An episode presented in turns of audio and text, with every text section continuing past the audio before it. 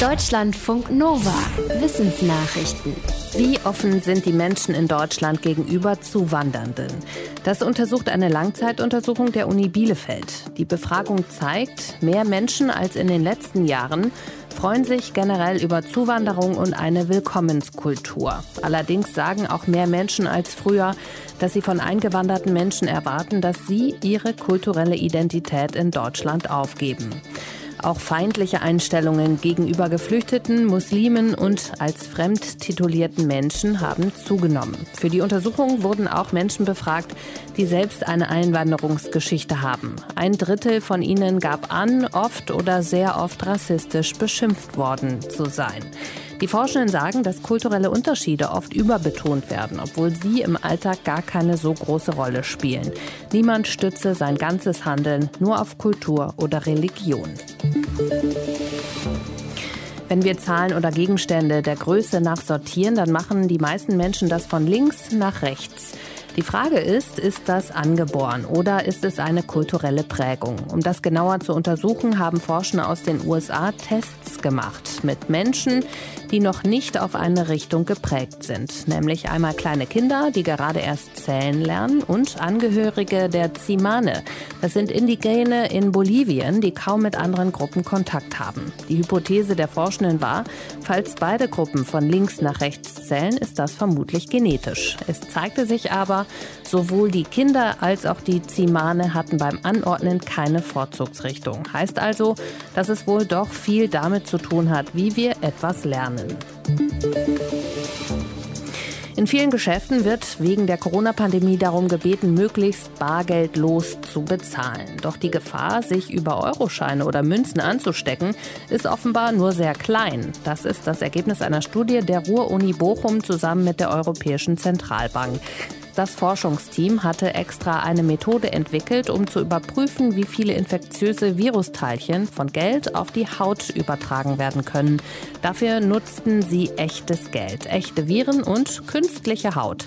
Besonders schnell zerfielen Viren offenbar auf kupferhaltigen 5-Cent-Stücken. Dort waren sie nach einer Stunde nicht mehr nachweisbar. Bis zu drei Tage hielten sie sich dagegen auf 10-Euro-Scheinen. Die Studie wurde mit SARS-CoV-2-Viren des ursprünglichen Wildtyps und der Alpha-Variante durchgeführt.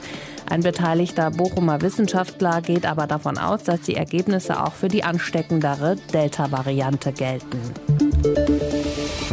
Spiegeln soziale Netzwerke einfach nur ganz neutral Debatten, die in einer Gesellschaft laufen?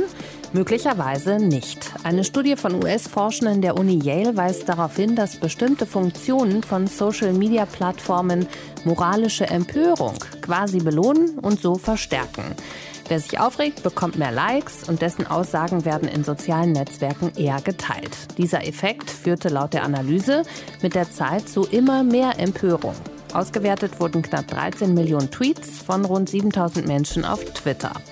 Laut den Forschern kann das zur Polarisierung der Gesellschaft beitragen. Sie sagen zwar, Empörung sei nicht generell schlecht, weil dadurch der Blick auf Missstände gelenkt werde, aber es müsse eben klar sein, dass soziale Medien eben keine neutralen Plattformen sind, auf denen einfach nur Argumente ausgetauscht werden, sondern dass sie durchaus Einfluss darauf haben, wie bestimmte Kontroversen verlaufen.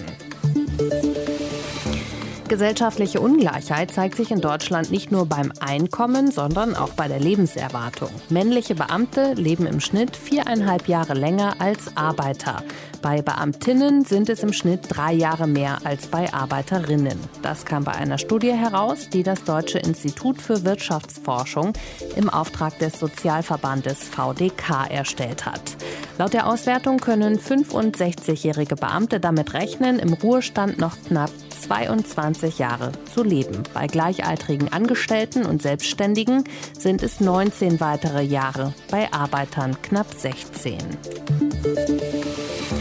könnten wir auch ohne Massentierhaltung und Schlachtungen Fleisch- und Milchprodukte herstellen. Fleisch und Fisch werden schon länger im Labor hergestellt. Dazu braucht man nur wenige tierische Zellen. Die Wissenschaftsseite New Scientist berichtet jetzt über den aktuellen Forschungsstand zu Milch, die komplett ohne Tiere gemacht werden kann. Das ist dann keine Milch aus Ersatzstoffen wie Hafer oder Soja, sondern es werden Mikroorganismen gezüchtet, die genetisch so verändert werden, dass sie Milchproteine herstellen. So entstehen quasi echte Milchproteine, aber ohne Tier. Auch Käse, Joghurt und Eis lassen sich damit herstellen. Ein Teil der Käseentwicklung findet auch in Deutschland statt. Das Unternehmen Formo will noch dieses Jahr mehrere Sorten von einem Sternekoch testen lassen.